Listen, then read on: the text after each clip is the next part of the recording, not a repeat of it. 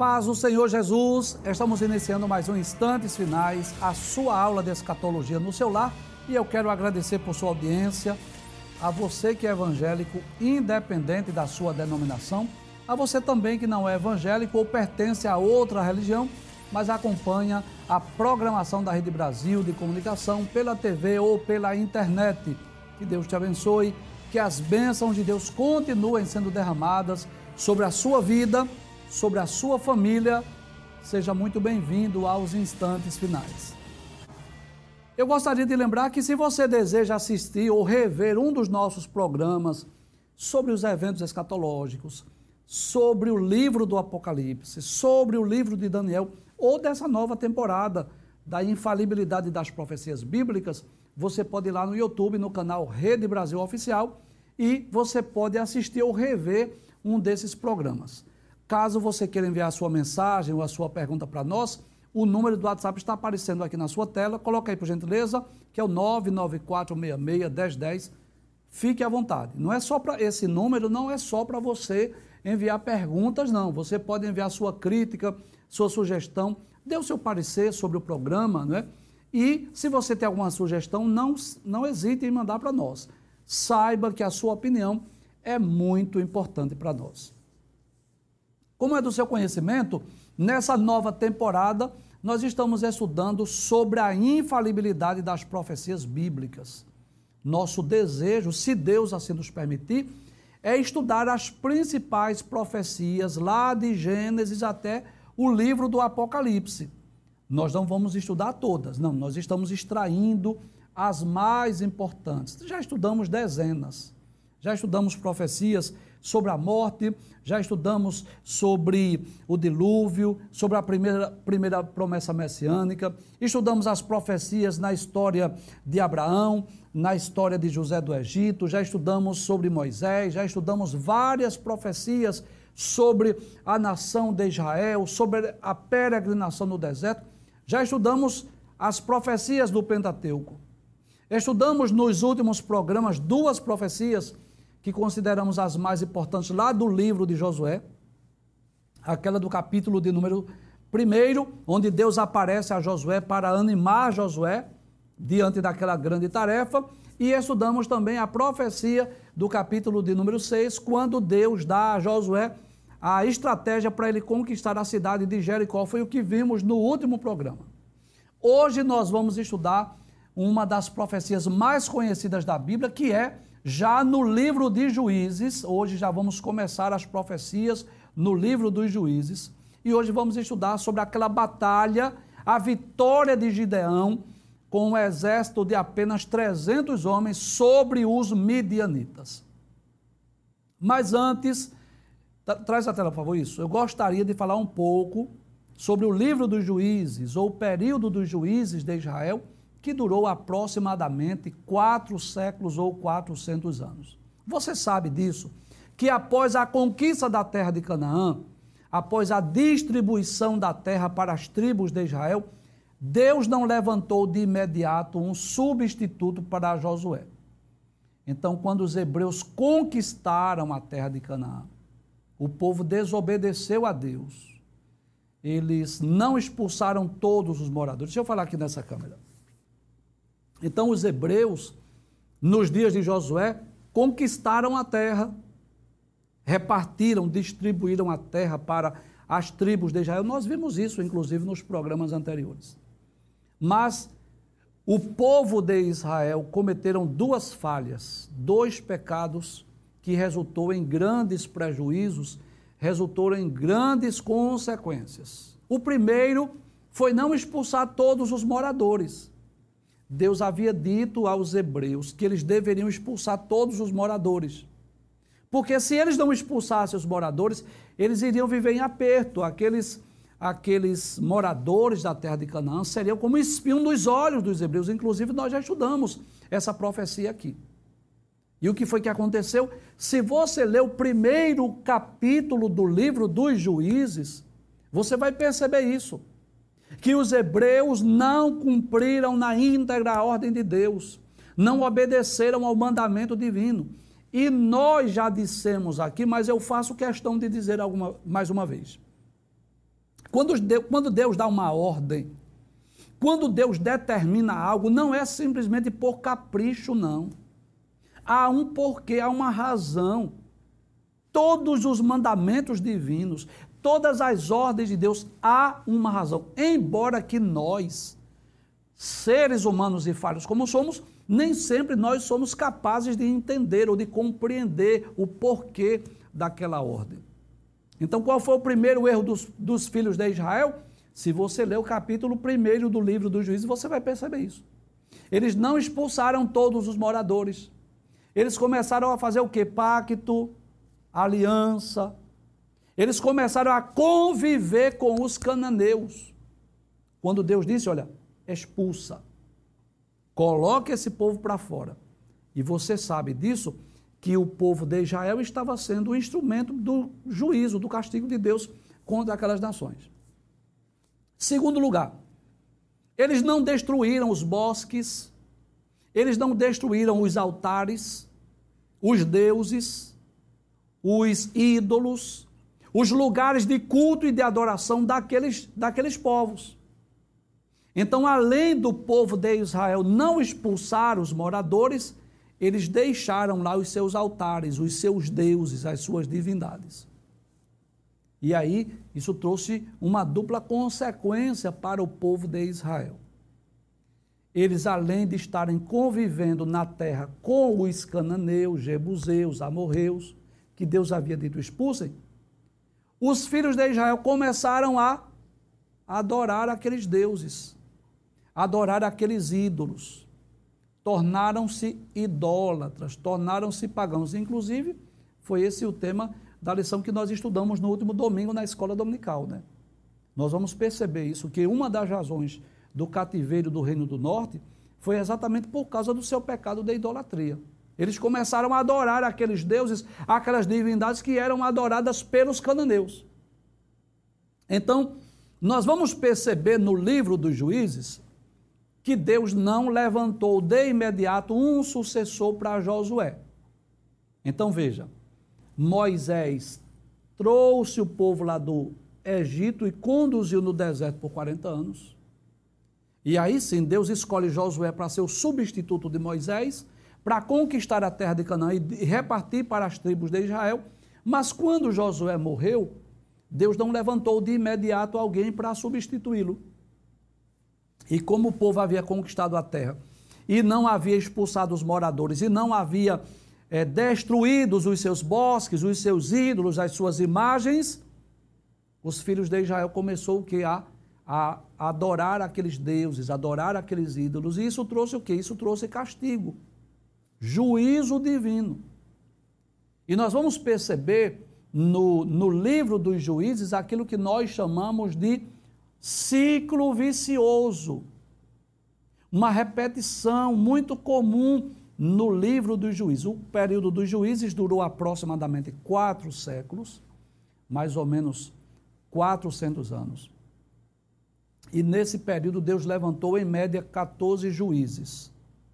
Alguns deles bem conhecidos, né? Gideão, Débora, Balaque, Jair, é, Sansão e Samuel, são alguns dos mais conhecidos, você sabe disso. Então, o que, é que ocorreu no livro dos juízes? Se você ler esse livro, você vai perceber isso. Os filhos de Israel faziam o que era mal aos olhos do Senhor. Ou seja, adorava outros deuses, adorava outros ídolos. Aí Deus, como castigo, Deus os entregava na mão de nações estrangeiras, midianitas, cananeus, filisteus. Algum povo que se assenhorava do povo de Israel, dominava sobre eles. E aí o que acontecia? O povo, quando estava debaixo da aflição, sendo oprimido por aquele povo, aí o povo clamava a Deus. Começava a orar, pedir a Deus o libertador, aí Deus levantava um juiz, desses que nós citamos os nomes, né? Gideão, Sansão, Débora, Balaque e outros. Samuel só que enquanto, aí o que acontecia, aquele juiz vencia a guerra, vencia a batalha. E enquanto aquele juiz estava vivo, o povo obedecia a Deus. Mas quando o juiz morria, o que acontecia? o povo tornava a pecar novamente, a adorar outros deuses. Aí Deus os entregava na mão de outras nações. Aí eles clamavam mais uma vez. Aí Deus levantava outro juiz. E assim nós vamos percebendo no livro dos juízes esse ciclo vicioso, esse período de altos e baixos. E qual é a grande lição que Deus quer mostrar, não só para o povo de Israel, mas para cada um de nós? O quanto é perigoso, o quanto é doloroso quando o povo quando o povo desobedece os mandamentos, os preceitos divinos. Quando nós desobedecemos, quando nós deixamos de cumprir, de observar os mandamentos divinos. Então, todas as vezes que os filhos de Israel pecavam, aí Deus os entregava na mão de nações estrangeiras. Quando o povo clamava, aí Deus levantava um juiz. Então nós podemos observar que nos dias de Gideão, o povo hebreu estava sendo oprimido pelos midianitas. Isso está lá no capítulo 6 do livro de Juízes. E os midianitas, quem eram? Talvez alguém pergunte, professor, quem eram os midianitas? Eram povos lá de Midian, que eram descendentes, na verdade, de um dos filhos que Abraão teve com Quetura. Você sabe disso, que depois que Sara morreu, Abraão casou mais uma vez com Quetura e teve outros filhos.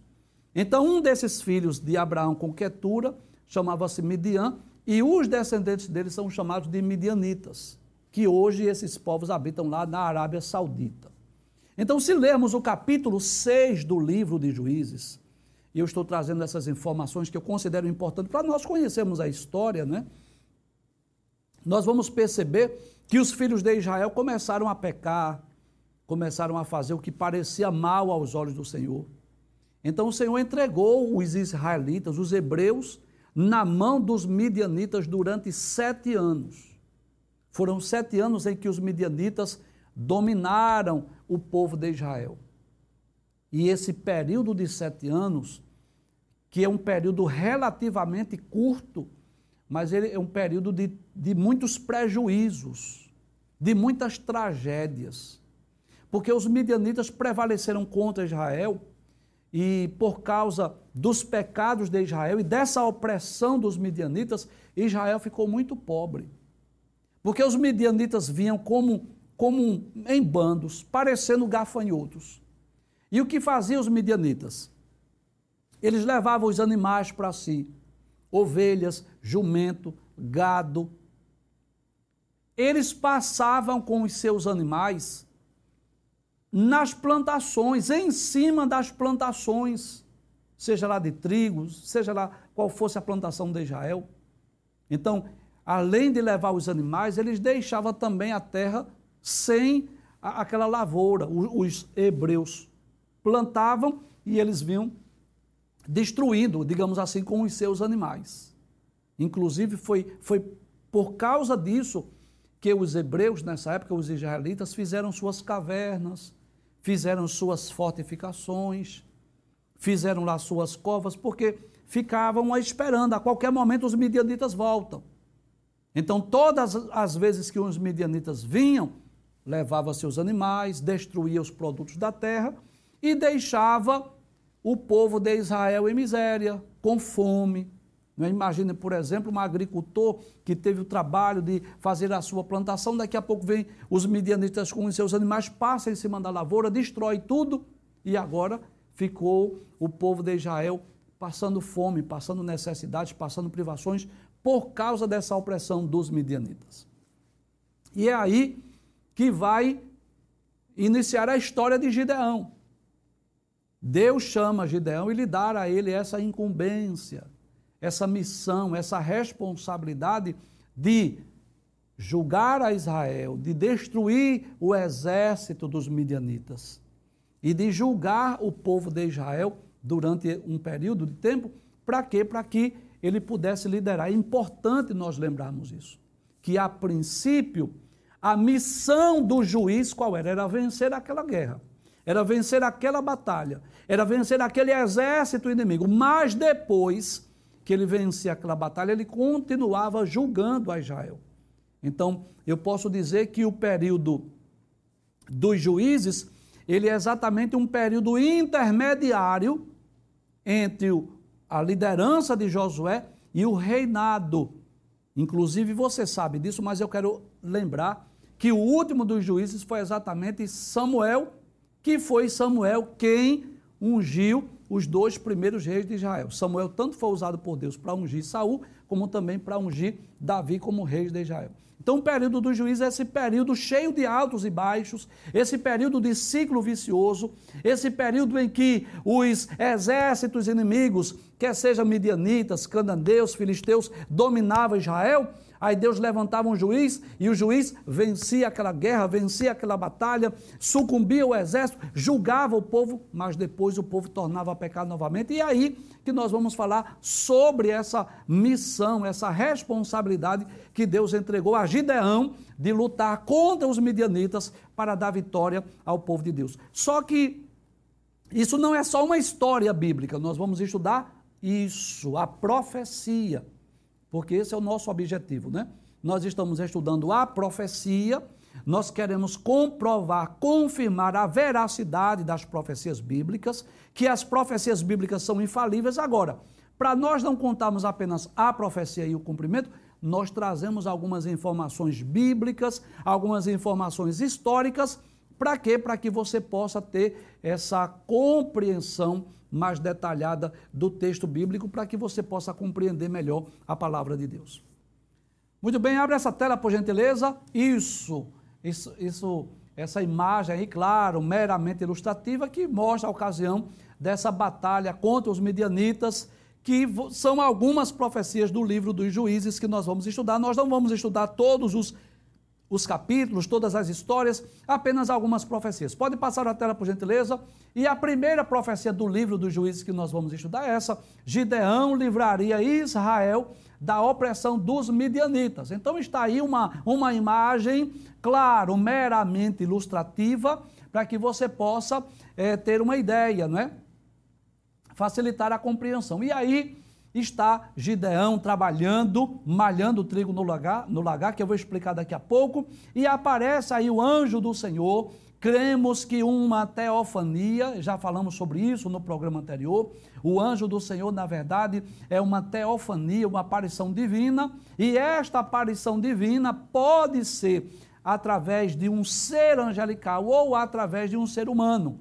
Por exemplo, traz a tela, por favor, para eu explicar algo aqui que eu considero importante. Nós vimos no capítulo 5 do livro de Josué que aquele ser celestial, naquela teofania que apareceu a, a Josué, ele apareceu como um homem, como um soldado, como um guerreiro. Ele se identifica como príncipe do exército do Senhor. Este ser que aparece a Gideão, ele não aparece como um homem, ele não aparece como um soldado, ele aparece como um ser angelical. Mas cremos sim que era o próprio Deus ou o próprio Cristo pré-encarnado. Abre a tela mais uma vez, por gentileza. Então está aí Gideão, que estava trabalhando num belo dia, malhando trigo lá no lagar para esconder dos midianitas, e aparece o anjo do Senhor. E o que é que o anjo diz? O anjo do Senhor veio e assentou-se debaixo do carvalho que está em Ofra, que pertencia a Joás, a Biesrita. Aparece ali o ser angelical, se senta. Fica observando Gideão trabalhando. Gideão não sabia, mas a partir daquele momento a sua vida ia ter uma mudança. O ser angelical chegou ali para lhe dar uma ordem, uma missão, uma incumbência, uma tarefa difícil. Mas o anjo estava ali para encorajá-lo e para dizer para ele como ele iria cumprir aquela tarefa, né? Então imagina, né, eu fico pensando assim, às vezes eu estou lendo, estudando a Bíblia, eu fico imaginando, pensando, né? Então imagina aqui, Gideão malhando o trigo no lagar, de repente ele para e olha e quem está diante dele? O anjo do Senhor sentado embaixo de um carvalho. Pode abrir a tela, por gentileza? Aí diz assim: Gideão, seu filho, estava malhando o trigo no lagar para o salvar dos midianitas. Então, deixa eu explicar aqui nessa câmera O que é malhar o trigo? Malhar o trigo é aquele período depois da colheita, não é que eles faziam, eles começavam a bater no trigo para separar exatamente a palha do, da semente propriamente dita, ou do trigo propriamente dito. Então, malhar o trigo era exatamente bater para fazer essa, essa separação entre a palha e a semente do trigo que iria fazer o pão, iria fazer os bolos né, com o trigo. Só que Gideão estava fazendo isso no lagar. E você sabe que lagar era o local onde pisava-se as uvas.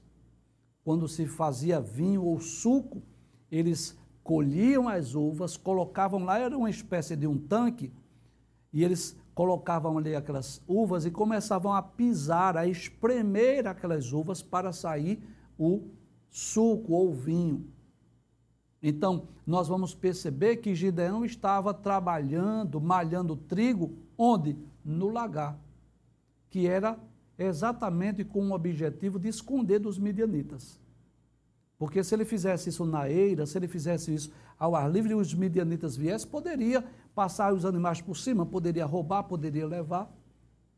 E é muito interessante essa informação que o texto de Juízes, capítulo 6, versículos 1 a 10, diz que por causa dessa opressão, por causa dessas, dessas invasões estrangeiras, os filhos de Israel fizeram suas cavernas, suas covas e suas fortificações para fugir, para esconder. Mas observe que coisa interessante. Gideão estava trabalhando. Então, mesmo correndo o risco de perder tudo, mas ele estava trabalhando. E essa é uma das principais características daqueles que são chamados para fazer a obra de Deus. Nós vamos perceber isso. Que geralmente Deus chama pessoas que estão trabalhando. Há vários exemplos. Há vários exemplos, né? Quando Deus chamou, por exemplo, Saul, ele estava trabalhando, estava procurando as jumentas do seu pai. Quando ungiu a Davi, chamou Davi, Davi estava trabalhando. Davi estava fazendo o quê? Davi estava cuidando das ovelhas do seu pai. Quando chamou Moisés, Moisés estava trabalhando, estava cuidando das ovelhas de Jetro, seu sogro. Quando Jesus chamou Pedro, André, Tiago, João, estavam pescando, lavando as redes, consertando as redes. Quando chamou Mateus, ele estava na coletoria. Enfim, os homens de Deus geralmente são chamados, são, Deus chama pessoas que estão ocupadas, que estão fazendo alguma coisa. E Gideão não estava de braços cruzados. Gideão estava trabalhando na ocasião que o anjo do Senhor chegou para comissioná-lo para uma tão grande e importante tarefa. Pode passar a tela, por gentileza? E o anjo do Senhor lhe apareceu e lhe disse: O Senhor é contigo, varão valoroso. Né? Que mensagem maravilhosa. Pode trazer a tela. Que mensagem é, que traz ânimo, fé e esperança, né? Essa, esse termo, essa palavra, essa promessa, o Senhor é contigo, é de se esperar o quê? De trazer ânimo, de trazer fé, de trazer esperança. É uma palavra motivadora. Concorda comigo? Quando você diz assim, o Senhor é contigo, Deus é contigo, isso é uma palavra motivadora. Mas parece que ela não surtiu muito efeito no coração de Gideão. E eu acho muito interessante a coragem de Gideão, porque ele vai questionar. Ele vai questionar o anjo, como o Senhor é comigo. Veja o que diz o texto, pode passar, versículo 13. Pode passar a tela? Aí ele diz assim: Gideão respondeu: Ai, meu Senhor, se o Senhor é conosco, por que tudo isso nos sobreveio? Em outras palavras, se Deus é conosco, se Deus é comigo, por que é que nós estamos entregues na mão dos midianitas? Por que é que os midianitas estão invadindo a nossa terra? Por que é que nós estamos cada vez mais pobres? Aí ele começa a dizer: e o que é feito de todas as suas maravilhas que nossos pais contaram? E eu aprendo aí algo extraordinário. Deixa eu falar aqui dessa câmera. Gideão ouviu falar dos feitos de Deus, das obras de Deus, das maravilhas de Deus. E essa era uma característica dos pais hebreus, inclusive o mandamento de Deus, né? Lá em Deuteronômio capítulo 6, a partir do versículo 5, Deus disse aos hebreus: Estas palavras que hoje te ordeno estarão no teu coração, e as intimarás a teus filhos, e delas falarás andando pelo caminho, assentando-te, deitando-te, levantando-te. Deus havia dito isso aos hebreus, para que eles falassem aos filhos das obras, dos feitos, das maravilhas. E é como se Gideão tivesse em dúvida: como é isso? Nossos pais contaram tanto dos feitos, das maravilhas. Com certeza, Gideão ouviu os seus pais falando, né? Sobre a conquista da, da terra de Canaã, por exemplo, sobre o rio Jordão que se abriu, sobre as muralhas de Jericó que ruíram, sobre a conquista da terra de Canaã. Ele ouviu muito falar dos feitos de Deus, mas ele faz essa comparação. Se Deus é conosco, por que isso nos sobreveio? O que é feito das maravilhas? Será que Deus deixou de fazer milagres? Será que Deus nos abandonou? O que é feito das maravilhas que os nossos pais contaram? A importância de nós, pais, transmitirmos para os nossos filhos os feitos, as obras, as maravilhas de Deus. Sabe por quê? Porque a Bíblia diz que a fé vem pelo ouvir e o ouvir pela palavra. E à medida que nós contamos aos nossos filhos os feitos de Deus, as obras de Deus, as maravilhas de Deus, isso vai fazendo com que nasça no coração dos nossos filhos a fé, a confiança em Deus. Então eu, eu percebo aí a, a coragem e a bravura de Gideão de perguntar o que é feito das maravilhas de Deus, que os nossos pais contaram. Abre o texto mais uma vez. Aí ele diz assim: Não nos fez o Senhor subir do Egito? Olha que ele sabia da história do Egito. Olha que ele sabia da história da passagem pelo meio do Mar Vermelho. Não nos fez o Senhor subir do Egito, porém agora o Senhor nos desamparou e nos deu na mão dos midianitas. Porque essa é a verdade, irmãos. Quando nós, pode trazer a tela, por favor. Quando nós estamos sendo provados ou debaixo do juízo de Deus, deixa eu falar aqui, porque na verdade o que os hebreus estavam passando não era uma provação, não, era um juízo, era um castigo por causa dos seus erros. Castigo porque eles não expulsaram os moradores. Castigo porque eles não destruíram os ídolos, os bosques. Castigo porque eles estavam adorando a outros deuses. E essa é a verdade. Quando o crente está sendo provado ou castigado por Deus, o sentimento de abandono é inevitável. Você talvez já se sentiu assim alguma vez, né? Como se Deus não se importasse mais, como se Deus não quisesse mais falar conosco, como se Deus não ouvisse mais as nossas orações. Esse era o sentimento de Gideão. De Gideão, e eu posso dizer de muitos hebreus, achou, olha, Deus nos desamparou. Deus não se importa mais conosco. Só que era o inverso. O anjo do Senhor estava aparecendo naquela ocasião exatamente para fazer o inverso. Exatamente para usar aquele que seria o juiz de Israel que venceria a batalha contra os, os midianitas e que iria julgar o povo de Israel para dar vitória naquele momento aflitivo que eles estavam vivenciando. Abre a tela mais uma vez. Aí ele diz assim: Porém, agora o Senhor nos desamparou e nos deu na mão dos midianitas. Pode passar o texto, versículo de número 14. Aí diz assim: Então o Senhor olhou para ele e disse: Vai nessa tua força e livrarás a Israel das mãos dos midianitas. Porventura não te enviei eu? Então agora Deus entrega a Gideão essa missão, essa tarefa, essa responsabilidade. Vai nessa tua força.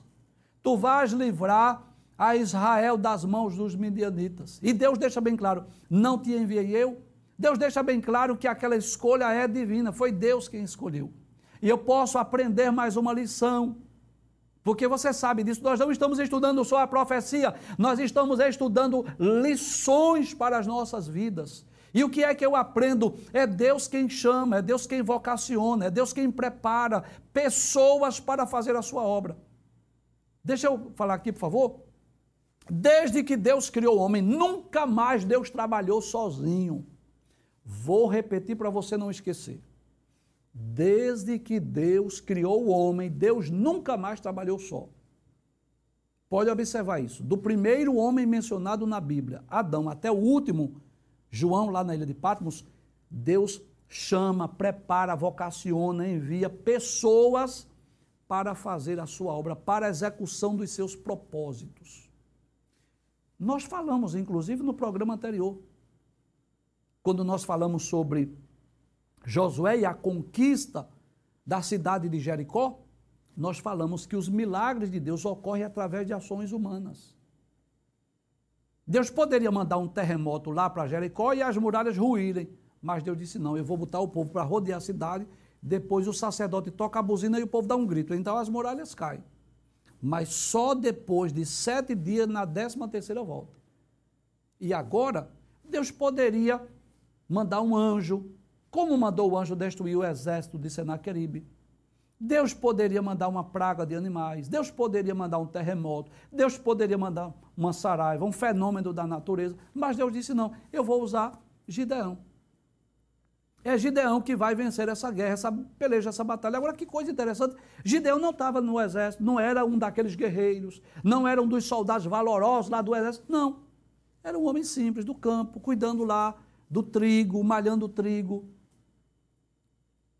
e Deus às vezes usa pessoas, Deus chama pessoa que às vezes aos olhos humanos são pessoas que não têm as qualificações para exercer aquela função. Você lembra de Davi? Que Saul diz: Você não pode. Saul olhou assim: você, você é muito jovem, ele é um guerreiro. Mas Davi disse: Deixa eu contar uma experiência. Não é? Então, Deus chamou um agricultor, um homem do campo, para liderar aquela batalha. Passa a tela, por gentileza. Então, Deus diz assim: porventura não te enviei eu, olha aí a promessa. Vai nessa tua força e livrarás a Israel da mão dos midianitas. Olha aí a profecia. Pode passar o texto, por gentileza. E ele lhe disse: Ai, meu Senhor, com que livrarei Israel? Como quem diz assim: eu não sou um general, eu não sou líder de um exército, eu não tenho armas. Ele começa a olhar a sua insignificância. Abre a tela mais uma vez. Ele diz assim: Olha, eu, eis que a minha família é a mais pobre em Manassés, da tribo de Manassés. Eu sou o menor da casa de meu pai. Deus, como que diz assim, não tem lógica, não tem sentido. Pode abrir a tela, por gentileza? Versículo 16, que é o último texto que fala sobre essa profecia.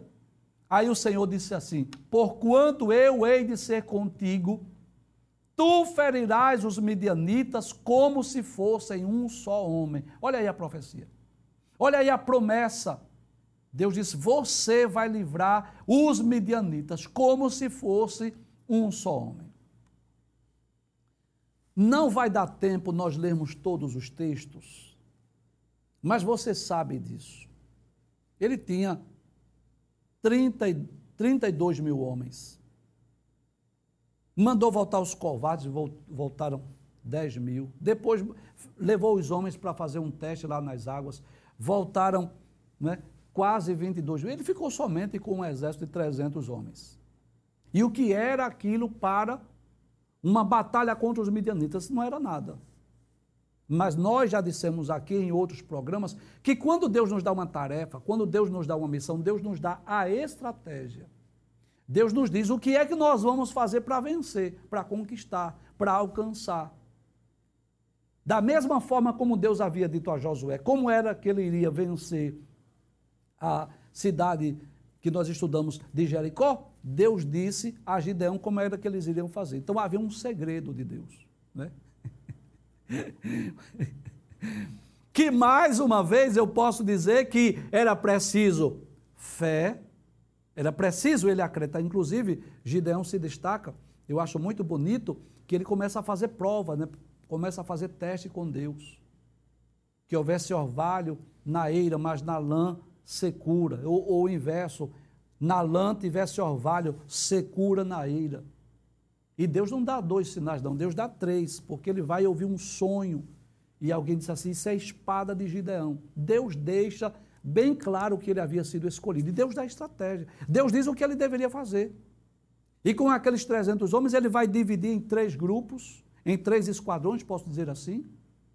E cada soldado daqueles estava com a corneta, com a buzina e estava com uma tocha na mão. E Josué diz assim: vocês vão fazer, Josué não, Gideão, né? Vocês vão fazer como eu fizer. Espada do Senhor e de Gideão. Passa a tela, por gentileza. Agora nós vamos ver o cumprimento que está no capítulo 7, versículos 16 a 21. Pode passar a tela, por gentileza.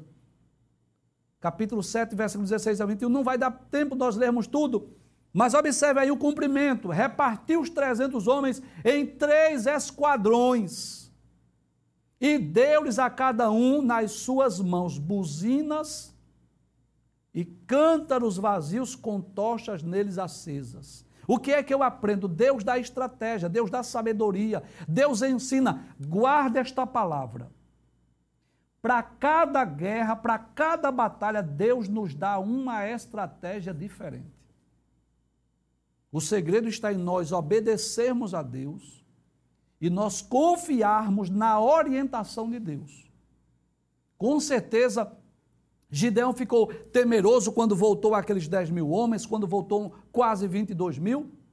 Só ficou com 300. Com certeza ele ficou temeroso, mas Deus vai dar estratégia. Divida os homens, três grupos de 100. E dê a eles buzinas, cântaros vazios e tochas acesas. Pode passar o texto, por gentileza? Versículo de número 17.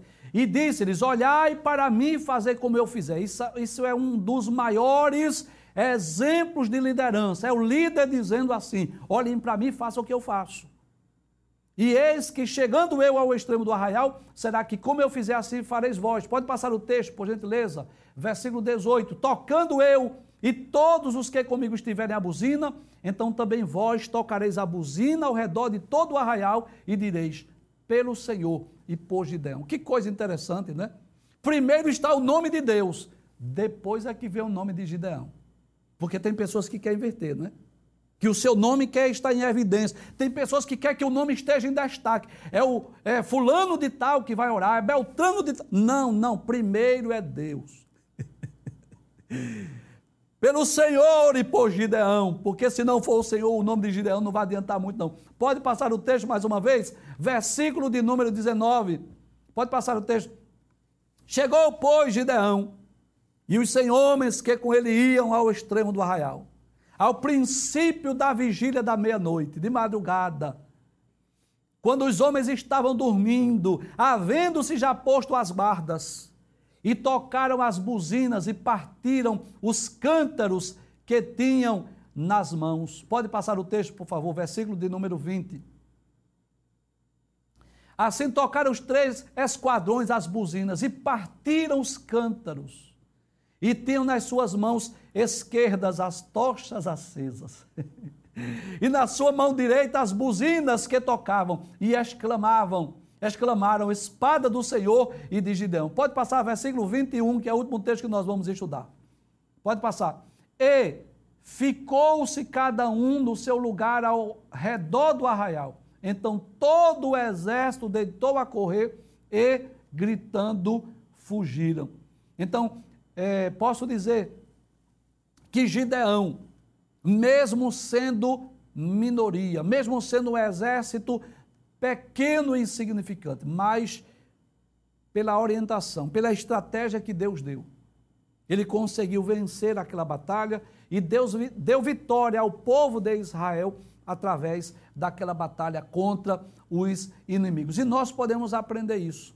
Que nós também muitas vezes estamos diante de guerras, claro, de, de, guerras e batalhas diferentes das batalhas de Gideão. Claro, eu tenho certeza disso. As nossas batalhas hoje são diferentes, mas que Deus nos dá estratégia que Deus nos ensina o que fazer para que nós possamos vencer as batalhas que estão diante de nós. Com certeza, esta é mais uma das muitas profecias infalíveis da Bíblia Sagrada.